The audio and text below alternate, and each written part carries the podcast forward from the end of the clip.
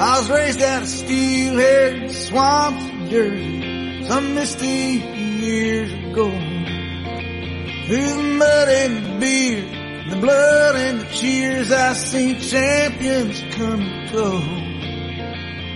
So if you've got the guts, mister, if you got the balls, you think it's your time to step to the line and bring on your wrecking ball. Bring on your wrecking ball. Bring on your wrecking ball. Come on and take your best shot. Let me see what you got. Bring on your wrecking ball.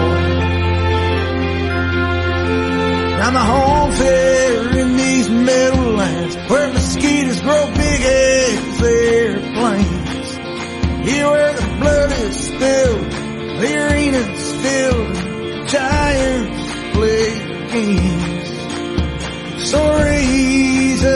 glass. Muy buenas, queridos Giants fans. Hoy tenemos un capítulo muy especial, entrevista muy especial, pero antes te voy a pedir lo de siempre. Suscríbete, ayúdanos con ese like que no cuesta nada y la verdad es que nos ayuda a llegar a mucha más gente.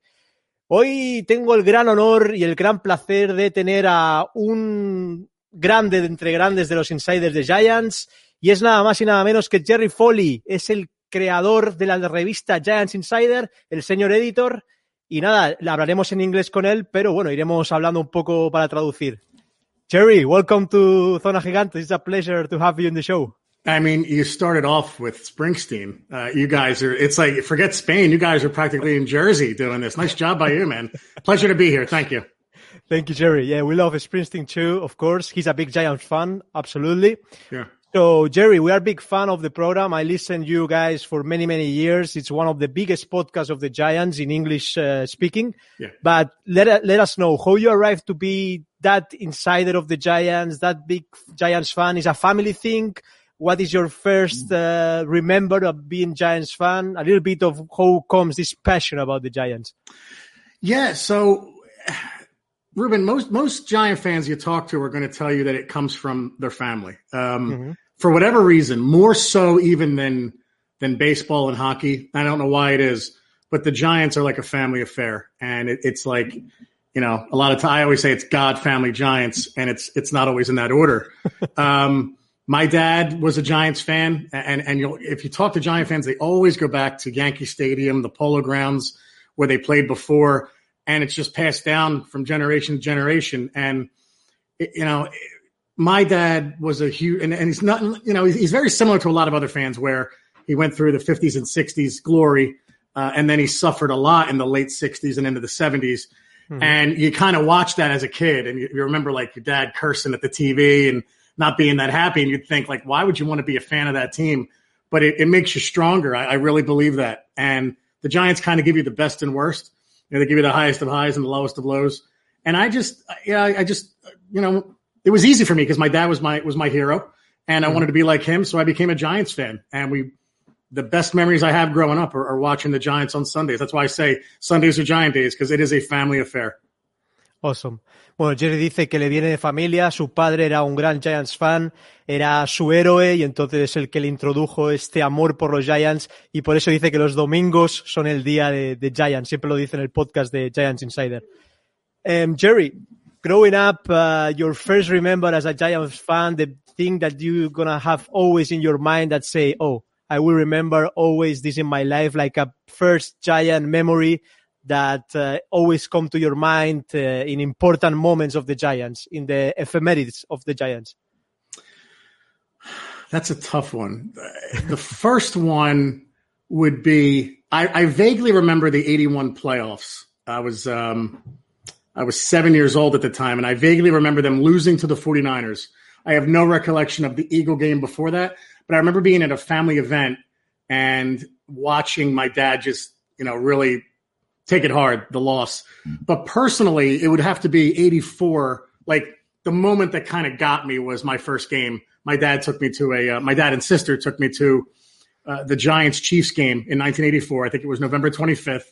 And they were down 27 14 and they came back and won 28 27.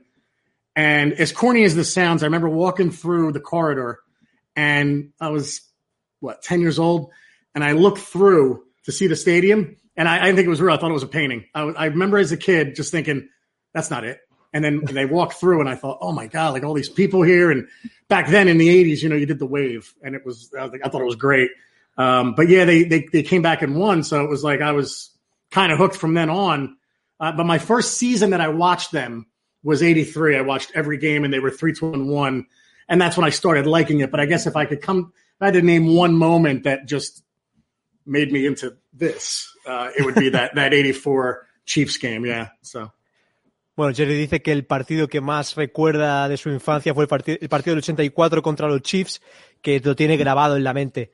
Jerry, from the old Giant Stadium, many people, I, I've been many times in the Giants' new stadium in the MetLife, but in the tailgates, always people say that my friends, people you know on the tailgates, that the old Giants Stadium have something special. Yeah. What do you think is that special thing that makes difference to the new MetLife? Like it was uh, some classic things, or what? What was the difference? It's a good question because when you look at it, it was just a concrete stadium. It didn't look mm-hmm. like anything that it didn't look that special. It looked nice for its era, but compared to the other stadiums now, it, it was it would have been nothing.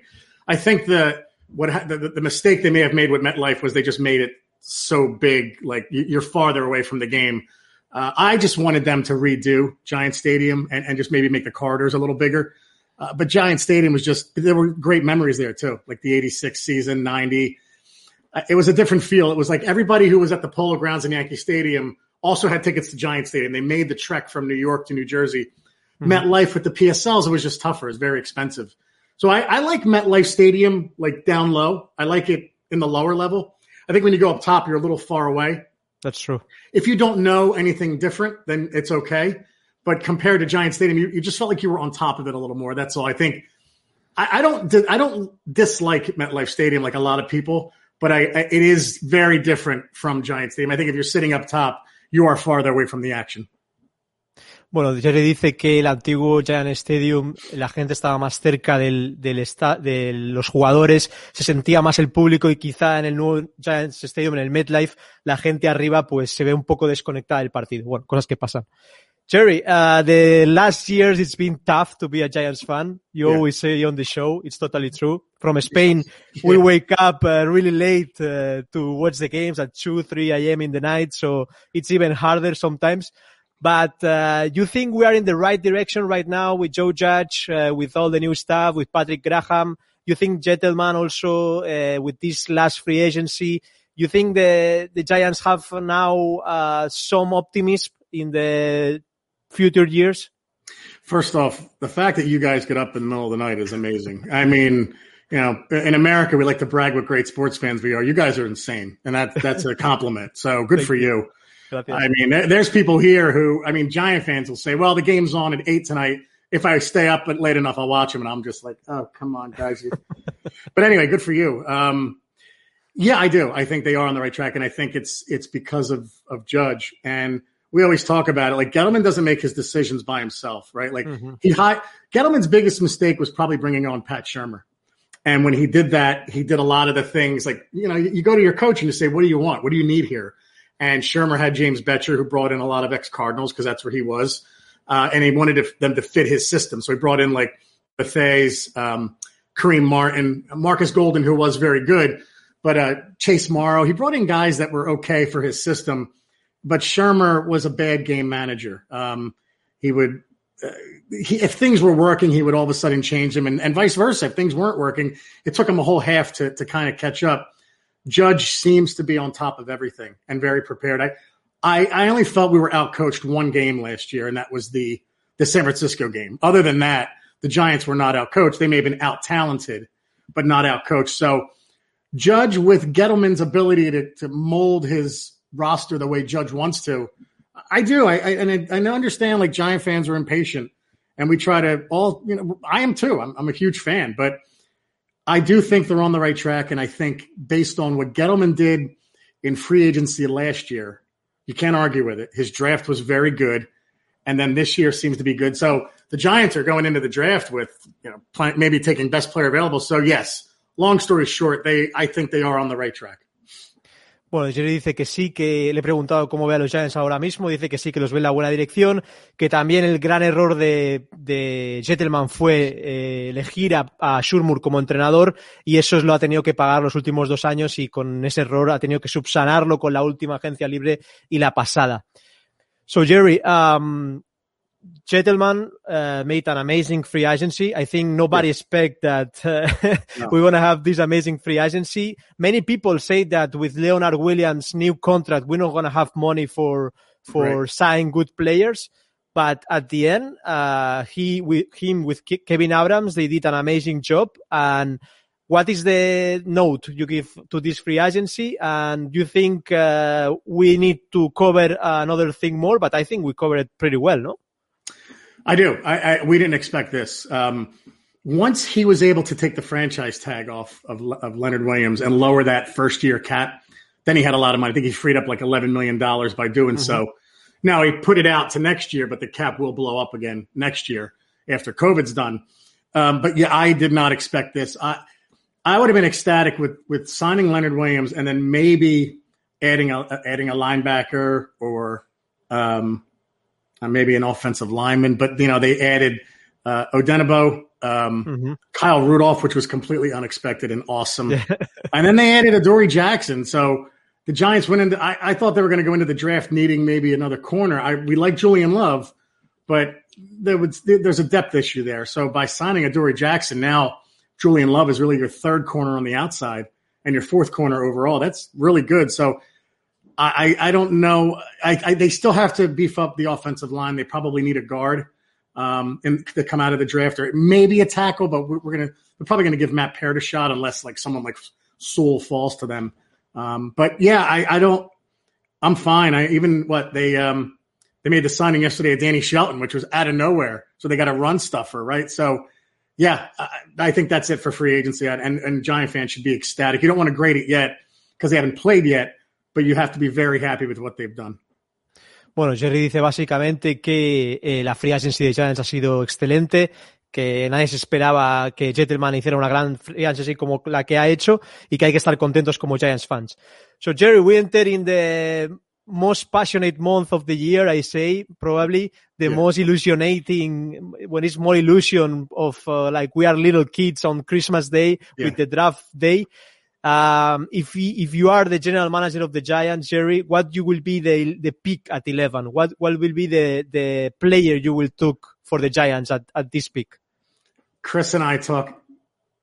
We talk about this often, and it's I don't want to say see we change our minds, but he tweeted yesterday something, and I, I completely agree with it.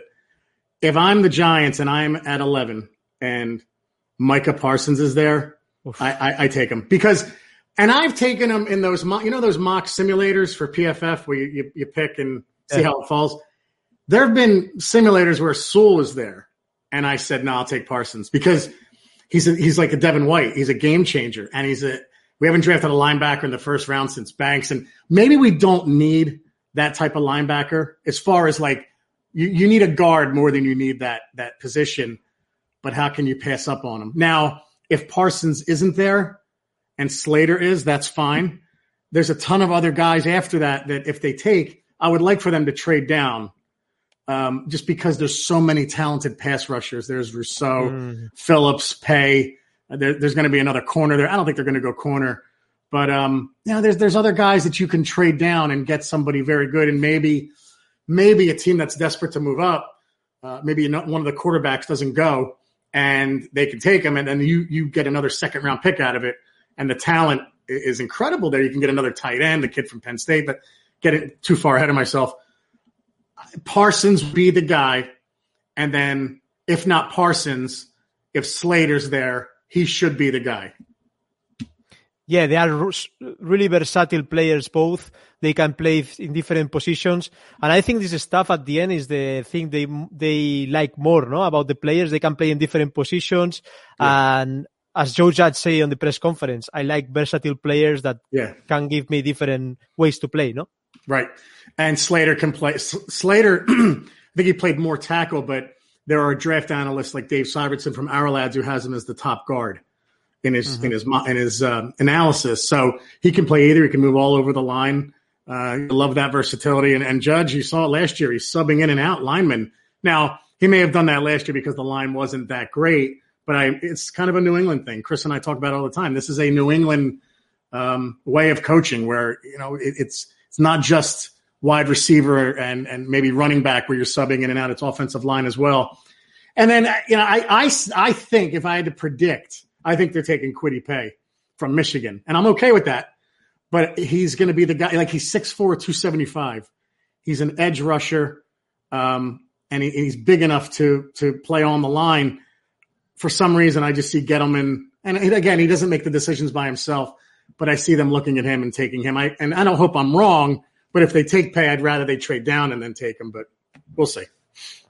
Bueno, Jerry dice que eh, Mika Parsons lo ponían en Twitter en The Giants Insider que no puedes pasar de él si está en el 11, pero que él cree que Jettelman y compañía, si está Quitty Pay en el 11, puede ser que los cojan. Veremos a ver qué pasa. So Jerry, uh, for finishing this uh, small interview, uh, tell me, what do you think is the record for the last, for the next year for the Giants? Uh, being honest and being realist. Uh, as you say at the beginning, we competed, uh, we, we made competition many games. Only one game against the Niners, we lost for big difference. But yeah. I think the calendar is not that hard like last year. But how do you see the record for for the next year? When I look at the division, nothing scares me really. I mean, Washington has a very good front seven, a very good defense. they had another receiving weapon in Samuel in the offseason. But it's Ryan Fitzpatrick. And I don't know how I don't know how afraid to be of them uh, that I would be. I, I, don't know how I look at them and say, oh, they're clearly the front runner. I, I think it's been, I forget how many years since a, a division winner has repeated. Uh, it's been a long time. It might be like 17 years or something since they, I think it was the last time the Eagles did it. And I would think 03 and 04, I believe. I'm not sure. Uh, but that's the last time it happened. So I don't know if it's going to happen this year. Dallas, you look at and you say, well, Dak Prescott's back, but their secondary is terrible. I mean, they have to go corner with the first pick. If they, somebody said today they might take Parsons, and if they do, good for them. But I don't, I see them taking a, a corner. And then the Eagles are in shambles, which I love. Um, so look, I, I realistically, the Giants can and should go nine and seven. And based on the division, hopefully that's enough to win it. Now they could go t- possibly 10 and 6, but I think 9 and 7 is realistic for this team right now. And and they haven't added anybody in free agency. Uh, I'm sorry, in the draft yet. The draft hasn't happened. But looking at it, 9 and 7 should not should be at least at the at the bare minimum what's expected of this team. Yeah, so I think nine and seven is very possible, and I, I also think it's expected because look, at the past I don't know four past four years have been tough. Uh, 2016 was an anomaly, and before that, early 2011 was the last time they they got in the playoffs. So one year in the last nine, so it's unacceptable. They will have to go nine. I, I think they're going to have to have a a winning record uh, for it to be considered a success, and that they're that they're moving in the right direction. Even eight and eight, I don't think would make people too happy. I, I just think I think they, they enough now. Got to have a winning record. Absolutely, Jerry. I, am with you. So the big question, uh, we don't saw much last year of Daniel Jones because the new coordinator, uh, we don't like so much him in Spain. I have to tell you, Jerry. That's funny. That's great. They don't like him so much in America either. So how do you see our quarterback, Daniel Jones? You think it's the right man on the position? You think all the weapons we give to him on this free agency and possibly in the draft as well, yeah. we will see the better version of, of the guy of Duke? Or you think uh, the pressure the pressure is, is going to be so high? Uh, first, let me go back to, to Gary. Um, I, I, I personally, we, we always talk, but we have to give him another chance because – the line was not good last year. He didn't have any weapons. Saquon went down. So we're going to give him another year to see, um, you know, what he does. But a lot Do of you like the playbook, of, Jerry? Do you like the playbook? Uh, there were times, no. There were times yeah. I did not last year. But uh, considering what he has to had to work with, I, I, I look, we'll give him another year. I was going to say a lot of Giant fans in the states here are not happy with Garrett, so we'll just leave it at that. As far as Jones, uh, he's he now has weapons. If they build up more on the O line, this is it for him. This is his chance to show that he can be a franchise quarterback. We think he can be. I'm, I I didn't know that he could throw the deep ball so well. Um, there were a lot of people who said his arm isn't very strong, and That's not accurate. His, his, his arm is very strong and he's extremely accurate. His biggest thing was the turnovers. First, it was fumbles, and then last year it was like inter- more interceptions. I know he only threw ten, but he didn't. There were a few games he missed. He just has to improve on his numbers because the, the numbers I keep saying they're like like from 1979, 11 touchdowns, 10 interceptions. Like that's unheard of now. So you, you, they gave him Kenny Galladay.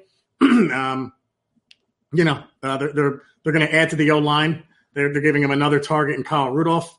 So th- this is going to be uh, this is it for Daniel Jones. He has to show improvement and and get the get his numbers up. I would say, you know, 25 or more touchdowns and, and stay under that 15 interceptions. And the good thing is he has cut down on the fumbles. He didn't fumble as much last year, so mm-hmm. he can learn and he, he works his butt off. So I think he can do it. He just has to go and do it now. Bueno, Jerry dice que es, ha llegado el momento que, en que Daniel Jones tiene que mostrar si es el quarterback o no de los Giants. Ha mostrado eh, detalles de ello y cree que, que, si no lo demuestra este año, pues ya es el último año que podría mostrarlo. Jerry, for finishing, uh, for all the Giants fans in Spain, in Europe, that they are watching this, in Mexico, Latin America, Um, they can find you in the podcast, the Giant Insider, also the, the magazine. I think you send, no, to outside if, if, uh, yeah. the people require from the website. You can explain to the, to the people how they can get it and everything. Yeah. So you can go to www.thegiantinsider.com. Um, if you're having any issues there, just uh, message me and I'll tell you where to go to sign up for that. And then our podcast is, uh, is weekly in the off season and, and twice a week, uh, during the season. It's, um, it's found on all the platforms: iTunes, iHeartRadio, Spotify, Google Google Podcasts, and the Twitter account is at Giant Insider. Um, yeah, man, it, it's. Uh, I'm looking behind you, and I see Subway 161. Should I have that sign in my man cave? Yeah, and then I, I, yeah, and I see the the lovely um, bump uh, the the magnet down below. That's pretty cool that you have there. The um, looks like the Giant Insider podcast. There it is. Buffon Crew. Buffon Crew. Yes, Buffon Crew, baby. Nice. There you go. Good stuff. Yeah. Um, yeah, so uh, we have we've had tremendous support. The, the, followers are awesome. We have a good time doing it, Chris and I. So, uh, and and thank you for having me on. It's I, I always we always say, man, it's it's, it's, ama- it's amazing how many international fans the Giants have, and I think it's great. I think it's growing. I think it's an awesome thing, and um and thank you. And and I had such a good time, Ruben. Jerry, it's a pleasure for us, really. For me, you are an inspiration, one of the best professionals on the micro talking about the Giants. I always listen to you guys. And I hope we can see each other in London, maybe in the MetLife, in one international game. Maybe you can come, guys, and we can have, have fun all together. That'd be great, man. That'd be awesome. Thank you. Thank you, Jerry, and go Giants. yes. Sundays are Giant days, baby. Let's go. Uh, uh, yeah, yeah, yeah, yeah. Uh. Miami. Uh, uh, South Beach, bringing the heat. Uh.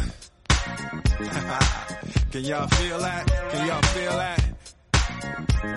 Jig it out. Uh.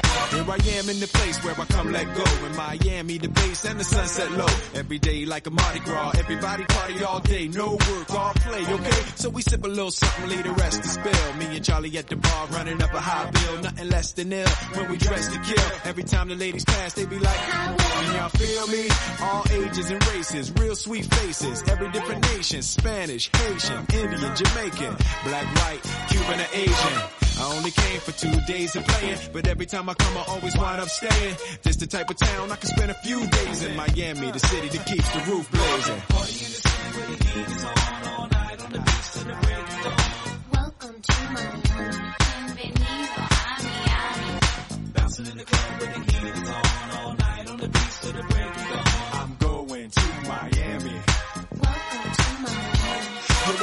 rainstorms ain't nothing to mess with, but I can't feel a drip on the strip. It's a trip. Ladies have dress full of your quip, and they be screaming out. So I'm thinking I'ma scoop me something hot in this South Submarine. Y hoy traemos un prospecto de los Hurricanes y como no, tenemos que traer a nuestro querido amigo y compañero, gran fan de los Canes, Jorge Vico, que lo podéis encontrar en Twitter como Vico barra baja Lara. ¿Qué pasa, Vic? ¿Qué pasa? Aquí con, con The You eh, nada, muy contento, muy contento de, hablar de, este prospecto y, bueno, de hablar sobre todo con el invitado que tenemos a continuación. Bueno, hoy nos ponemos de gala, ponemos la alfombra roja porque llega uno de los grandes de la comunicación en nuestro idioma sobre deportes. el SEO y director de Con las bases llenas y también, obviamente, la voz de los Keynes en español, el, el play by play, Alfred Álvarez. ¿Qué pasa, Alfred? ¿Cómo estamos? Eh, oye, un gusto que me tengan aquí. Gracias por esa presentación tan bonita y nada, verdaderamente un placer compartir con la audiencia y bueno, siempre, siempre es y será all about the you. eso, eso. Totalmente, Alfred. Bueno, Alfred que eh, está atento al béisbol que va a empezar dentro de poco, pero se ha pasado por el canal porque tenemos que hablar de un prospecto que Uf. viene sonando bastante para los Prospecto. Giants, un edge rusher como Gregory Rousseau, que la verdad, eh, bueno, vimos el Pro Day eh, el otro día, hace, bueno, hace dos días hemos visto el Pro Day y Vico, ¿qué podemos decir del niño de tus ojos? ¿Algo que quieras decir antes para empezar?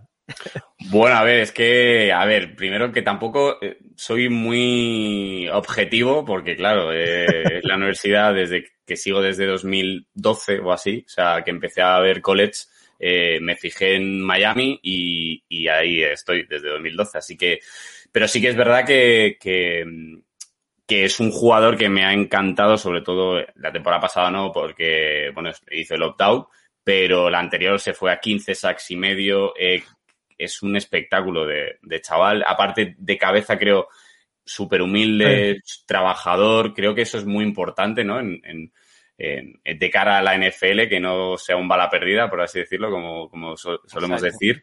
Y, y bueno, eh, creo que es un prospecto que, que, que, ha, que está bajando, o está yo creo que por el opt-out, pero, pero que cuando terminó la, la hace dos años la, la temporada estaba muy, muy arriba. No, Definitivamente. Sí, no, mira, eh, te voy a hablar un poquito de él. Eh, yo, en la pasada temporada, todos sabemos la, la, la horrible situación con la, uh -huh. con la pandemia, ¿no? Entonces, nosotros, como yo como narrador y la, el, los medios, no pudimos viajar con el equipo. Pero yo tengo el gusto, el placer, que es una de las cosas que más disfruto en mi vida, de que durante la temporada de fútbol americano yo viajo con el equipo. O sea, nosotros viajamos en el mismo avión que los jugadores, eh, pasamos mucho tiempo, estamos en el dormimos en el mismo hotel, uh -huh. eh, nos transportamos juntos, todos juntos. Y durante toda la temporada yo pude eh, estar con este muchacho muy de cerca. Eh, Gregory Rosso, como tú decías, y como dice mi, mi querido colega, el color commentator de los huracanes de Miami, que lo ha hecho por casi 40 años, Joe Martínez, a quien mando un saludo. Joe siempre dice entre la, lo que hay entre las dos orejas. Bueno, entre las dos orejas, Gregory Rosso tiene mucho que ofrecer. Eh, de, viene de una familia muy buena. Su mamá es una enfermera uh -huh. de aquí del sur de la Florida. Esto uh -huh. hizo que Gregory Rosso tomara la decisión de no jugar la temporada debido al tema pandemia. Él puso una, un anuncio muy eh, bonito explicando que por, por un problema de su mamá y de darle tranquilidad a su familia no iba a jugar. Y no jugó. Entonces, pero el show que dejó el año anterior fue tan grande que las conversaciones eran primer round. Ojo, ustedes hablaban de lo que pasó ayer. Yo creo eh, que realmente él, él no estuvo a la, al tan, no, no lució tan bien como lo que él puede lucir uh -huh. en ese, en, en los, el, o sea, lo, lo, el, ¿cómo ustedes le dirían en español? Uh, pro Day, sí, los Pro Day. Pro Day. Sí. ¿Cómo, sí, estoy sí. tratando de decirlo todo bien en español, pero porque el fútbol americano tiene muchos términos en inglés. Pro Day, sí. bueno, el día profesional. No quería decirlo así, pero bueno. Okay. Bueno, no lució también el día profesional. No sé si ustedes están de acuerdo conmigo. De hecho, estaba ayer leyendo un artículo que los Raiders, que es otro equipo también que ha estado eh, conversando para Russell, eh, ahora no se sienten tan emocionados con lo que vieron de Gregory Russell. Y es que yo creo que el potencial de él es grande. Y algunos por ahí, algunos eh, rumores, dicen que pudiera estar fuera del primer round. Yo creo que es un gran error para cualquier equipo no agarrar a Gregory Russell, um, que evidentemente fue la pesadilla de todos los quarterbacks en la, en la temporada última que jugó con la Universidad de Miami. Yo tuve el gusto de narrar cada uno de esos sacks, cada una de esas torturas que hizo a, a cada uno de esos quarterbacks y no dio piedad. Y este, este es un muchacho que cuando inició la temporada, yo me acuerdo que nosotros estábamos en una reunión y hacíamos el depth chart. Y al principio era como, este chamaquito sabemos, hablando como en cubano, ¿no? este chamaquito sabemos que va a ser un monstruo, pero no va a empezar jugando. Y, y nada más que le dieron el primer chance el mismo primer día, ya. O sea, fue como que olvídate, este muchacho va a estar aquí todo el tiempo. Entonces, eh, en cuanto a lo que es la mente, para mí tiene un 100. Si es de 0 a 100 la evaluación, tiene un 100. O sea, profesional, no te va a dar problemas. Este muchacho no toma. Este muchacho, eh, nosotros a veces, no te voy a decir nombre, eh, veíamos, por ejemplo, por la noche en los hoteles, algunos que todavía andaban merodeando por abajo, qué sé yo, eh, chicos que tú, que tú ves que son como que bastante así, no, no quiero decir excéntricos, pero son como que, como se dice en inglés, son loud, son, gritan, qué sé yo. Rosso no estaba por todo eso. Siempre. Low, low level, ¿no? Low. Lo, muy low level, un muchacho muy humilde, un muchacho muy tranquilo, un muchacho que no, nunca vas a tener un escándalo de él, de él en, en NFL. Y que además de eso, bueno, pues es un asesino en serie. Eh, y, y, esa era la manera en la que yo lo, lo, narraba, porque yo le tengo puesto diferentes eh, motes, ¿no? motes, a cada uno de los jugadores, por lo menos los más importantes, y, y él era el asesino. Entonces, él pues si lo, si lo el asesino drafteamos en nuestros lives, lo llamaremos el asesino por ti, Alfred. Gracias, mi hermano. Ahí está, por ahí. También está la cabra, la cabra José Borregales, así le puse yo. El mejor Sí. kicker de la clase, ¿no? Es- va a ser el mejor kicker que yo he narrado, te lo digo así, Ujú. porque además lo veía en las prácticas. José Borregales va a hacer historia en la NFL. José. Borregales debería ser el primer kicker que se, se- Mm. que se selecciona en el draft. José Borregales es un es increíble y su hermano, que ahora va a estar con la Universidad de Miami, supuestamente es mejor todavía. Wow. Y estoy, te estoy diciendo que, y la historia de Borregales es muy linda. Yo le tuve la oportunidad de hacer una entrevista exclusiva para la radio con él. Me, me pude sentar con él por casi 50 minutos a hablar. Este muchacho es impresionante. La madurez, todo lo que ofrece y los, Mm. los, los huracanes en general, los jugadores que van a estar en, esta, en este draft son muy buenos. Empezando por mi jugador preferido, que es Brevin Jordan. Bah, es Ujú. que Jordan es, es un espectáculo. O sea, Es un espectáculo. O sea, sí que es verdad que se habla mucho de Kyle Pitts como, ¿no? Como, como el mejor tight end y tal. Aunque, bueno, yo como es de Florida, pues no le tengo muy, muy alta estima, ¿no? Sí, pero sí. bueno, pero entiendo que es muy bueno, es un chaval muy bueno, pero Sí. Brevin Jordan es que es impresionante. Ya el año, hace dos años ya se le ve, yo ya decía, este chaval eh, va a ser impresionante. Oh, sí, no, no. Y él ha ganado, y él ha ganado todos los, todos los, los- los, eh, muchos premios. Sabes que en el fútbol colegial dan muchos, muchos eh, premios. De Ujú. nosotros, cada vez que estamos narrando los juegos, nos, nos llegan los, los game notes para tener antes del juego. Y siempre todos los game notes era nominado al premio tal, nominado al premio tal. La lista de nominaciones, porque, porque es un muchacho increíble y es un líder. El- el- la cosa con Brevin Jordan es que tú lo estás agarrando y estás agarrando un líder. Y evidentemente están los dos fenómenos que llevaron a la Universidad de Miami la pasada temporada a otro nivel, y es por, por supuesto que es Quincy Roche y Jalen Phillips. Jalen Phillips fue un, un gusto para mí poder decir que yo narré por una temporada de Jalen Phillips porque sé que va a llegar a ser estrella en la NFL. Lo que yo vi de Jalen Phillips durante la temporada fue increíble. Sí. Fue impresionante, impresionante. Y en, y en los partidos grandes, Jalen Phillips se, Se crecía crece. en los, en los partidos grandes. Igual que Gregory Russell. El- cuando, cuando la chiquitica, se crecía. Pues nada, volviendo a Rousseau, si os parece, chicos, eh, Sí. bueno, Vico, Vico ha puesto los pros, si quieres leerlos tú, Vic, y así repasamos. Bueno, físicamente, que es impresionante, sobre todo eh, en, este en este opt-out eh, se ha puesto más grande todavía. O sea, eh, tiene unos hombros como mi cabeza ya, o sea, eh, eh, tiene una envergadura brutal. Eh, y luego leí que ha trabajado mucho para, para poder jugar eh, de tres, en 3-4, 4-3, para no quedarse solo en un sistema. Eh, estuve leyendo para poder jugar también por dentro y bueno, ya lo que hemos, lo que hemos dicho, los 15 sacks y medio que hizo en su última temporada y luego que reconociendo, reconociendo la jugada es muy bueno, quiero decir que es muy listo en cuanto a, la jugada que te plantea, ¿no? El, el, el ataque. Él jugaba Titan, ¿no? En instituto, si mal no lo recuerdo. Creo que, Sí. que ha jugado las dos posiciones del campo y quizá eso le da una inteligencia superior, ¿no? A otros defensive Mm. ends. Exactamente. Tú sabes que les tengo uno- una, un dato que, a- que me preparé, porque hay que prepararse para un show de este nivel con ustedes dos aquí. Gracias, y yo estaba, eh, yo estaba ayer, eh, le, le escribí a mi queridísima amiga Cristi Chirino, que ustedes deben seguir seguro en Twitter, eh, sobre todo Vico, ¿no? Porque escribe de los, Sí. de los, de los Sí, sí. huracanes. Seguro estoy que sigues también a Manny Navarro, me han puesto. Sí, sí, sí. a Manny Navarro y a Chirino. Bueno, Eh, y le estaba escribiendo a ella y ella me da un dato interesantísimo para compartírselo a ustedes. Y es que Gregory Rosso y Jalen Phillips pudieran ser los primeros eh, prospectos en ser en los defensive end, en ser seleccionados siendo de la misma escuela en el primer round. Esto no pasa desde el draft del año 2006 y lo hizo eh, North Carolina State. Así que si en el primer round se selecciona a Gregory Rosso y a Jalen Phillips, pues va, vamos a ver historia. Es un datazo, ¿no? Sí, porque Quincy Roche, eh, Alfred, yo le veo más para rondas un poquito más avanzadas. Sí, quizás dos, tres, aunque Roche fue increíble también. Sí, sí, sí. Fue increíble en la temporada para los huracanes. Sí. Bueno, vemos ahí Pro Football Focus que nos da los snaps que ha jugado en cada posición. Bueno, 2019 porque 2020 hizo el opt-out, como bien decíamos. Y la verdad es que, bueno, ha jugado en todas las eh, posiciones de la línea, más en outside tackle, pero ha jugado en A-Gap, en B-Gap, en over tackle. Eh, la verdad es que, bueno, eh, puede acabar jugando en el medio de la línea en según qué equipo. Y lo que decía un poco Vico, ¿no? Que tiene esa versatilidad, ¿no? Para jugar en diferentes posiciones.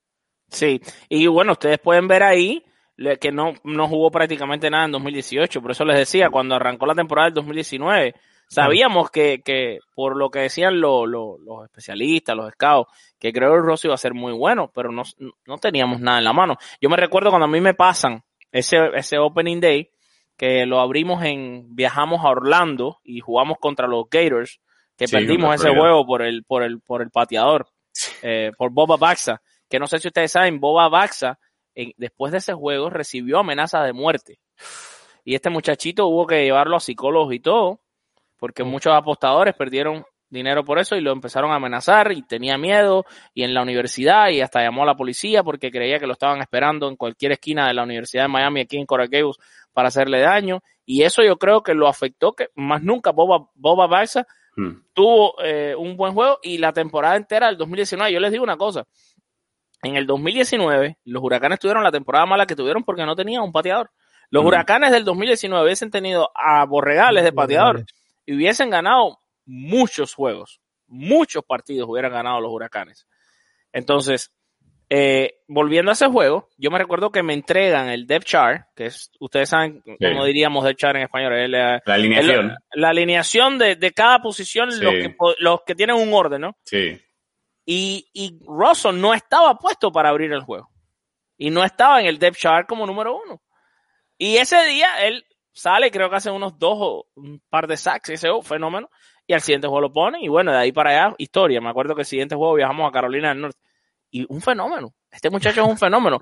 Pero, pero de nuevo, además de Gregory Russell, que, que es mi favorito de, de, esta, de esta clase, por lo menos de todos los que están ahí, creo que es, es el primer, debe ser un primer round. Por talento, ¿no? Por talento, por, porque esto es un fenómeno de la naturaleza. Este muchacho tiene un, tiene un físico extraordinario, tiene, tiene un cerebro increíble, tiene un IQ súper elevado. Eh, además, ojo, y esto no lo digo para defender la universidad, que sí, siempre hay que defenderla, pero por favor. no es tan fácil ser jugador de, de los huracanes de Miami. Desde el punto de vista que la Universidad de Miami es probablemente de las 10 universidades que exigen mejores resultados académicos a sus atletas en todos los Estados Unidos. O sea, la mayoría de los jugadores que están ahí y que terminan ahí y que son porque son brillantes desde el punto de vista académico. Claro. Bueno, eh, ya para ir acabando el prospecto Rousseau, los puntos negativos, Vic, que, que, bueno, yo he añadido un poco el último para, por el tema de Patrick Graham, pero ¿qué puedes comentar?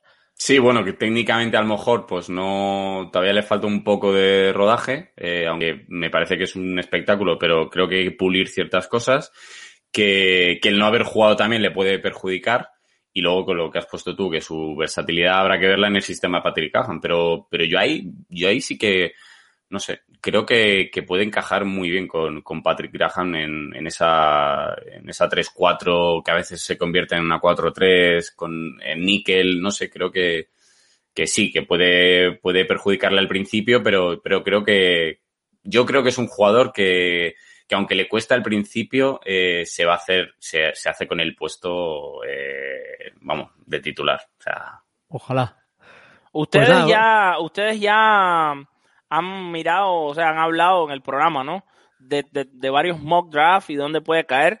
eh, Rosso, y porque hasta ahora se habla Giants o Raiders. ¿Hay algún otro equipo que ustedes han visto en los mock drafts? ¿Qué, qué equipos Vikings, son? Vikings. ¿En los también. Vikings? Sí. Sí. Vikings, eh, sí, pero es verdad que, que, que se habla un poco de que puede bajar, de que Payet también puede estar por encima de él, pero yo no veo a Payet mm, por encima de, de Yo estoy mirando Rousseau. aquí uno muy confiable. eh, y, y este indica que Trevor Lawrence sería el primero para los Jaguars, por supuesto. Zach Wilson a los, a los Jets. Sí. Yo no sé. ¿Ustedes ven entonces a los Jets 100% agarrando a Zach Wilson? Es que son los Esa- Jets. Nunca se sabe. eh, eh, nunca sabe. Y además de eso, es que no sé qué decirte. Yo estaba viendo el otro día uno de los eh, de los eh, Big Writers o el Big Writer de los Jets para NFL.com y él decía, cuidado, o sea, yo no estoy vendido con la idea de Zach Wilson como quarterback.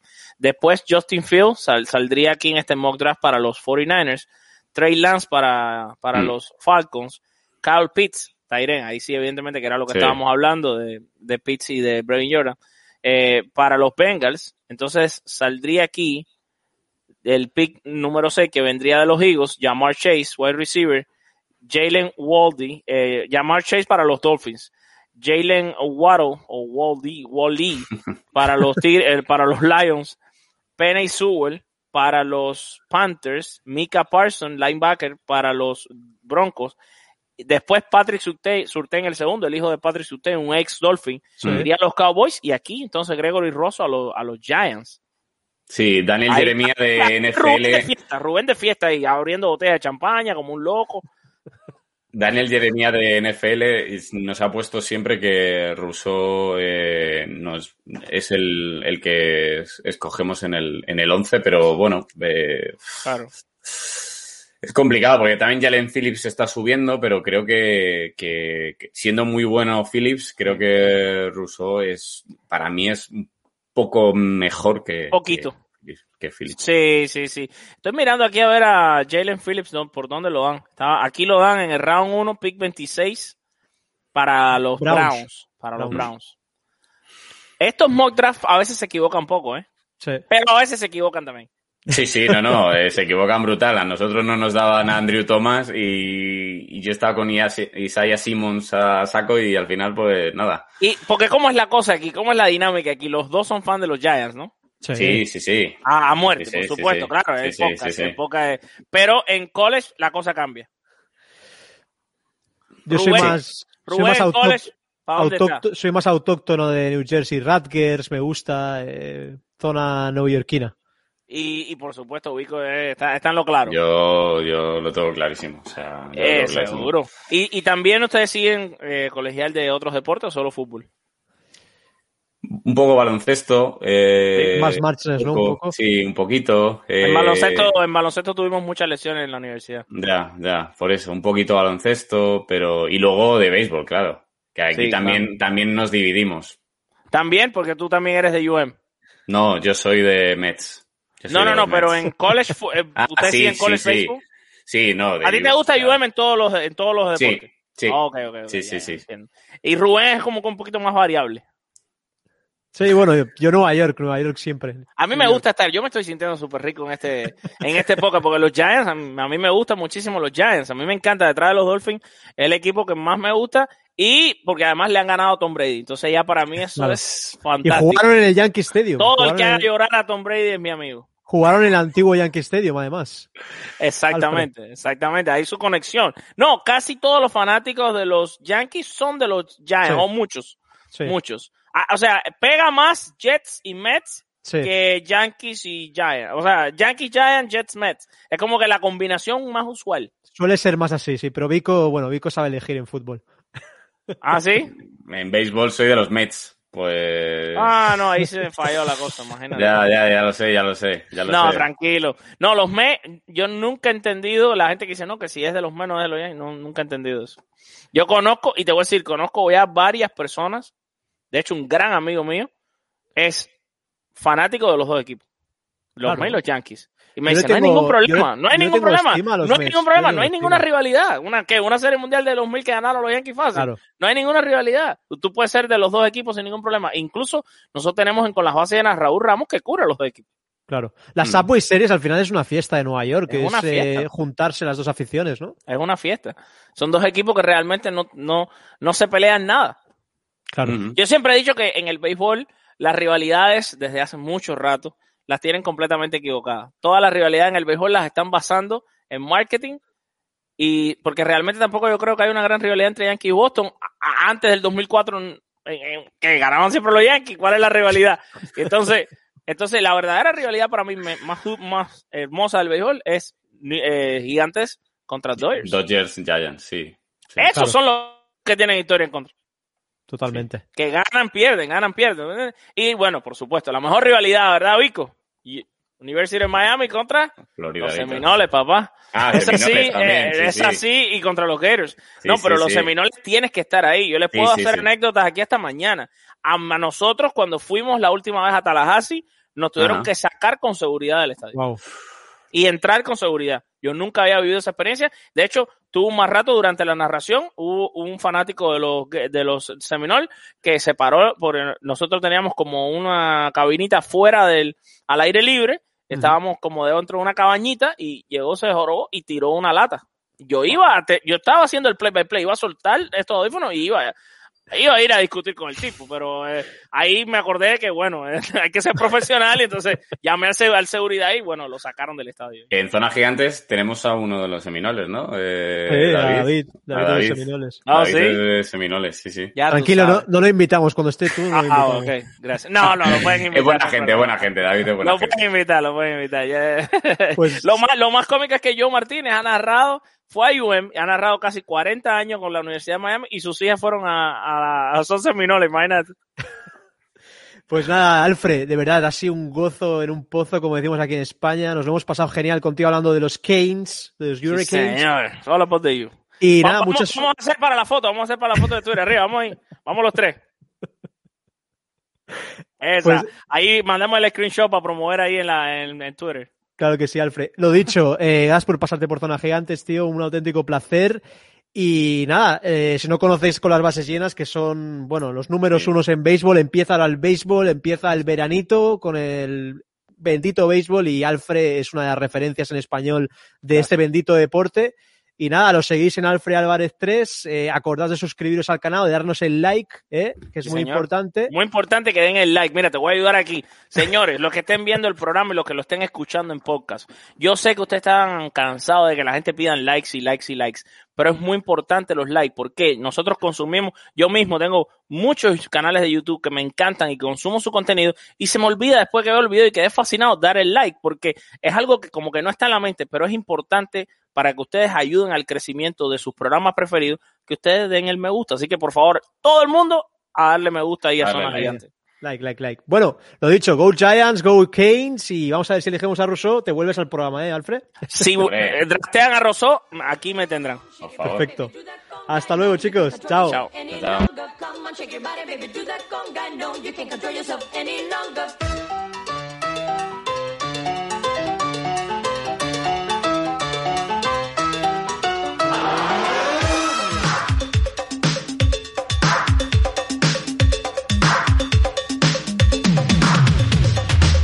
shake your body, baby, do that conga. No, you can't control yourself any longer. Feel the rhythm of the music getting stronger. Don't you fight it till you try to do that conga beat.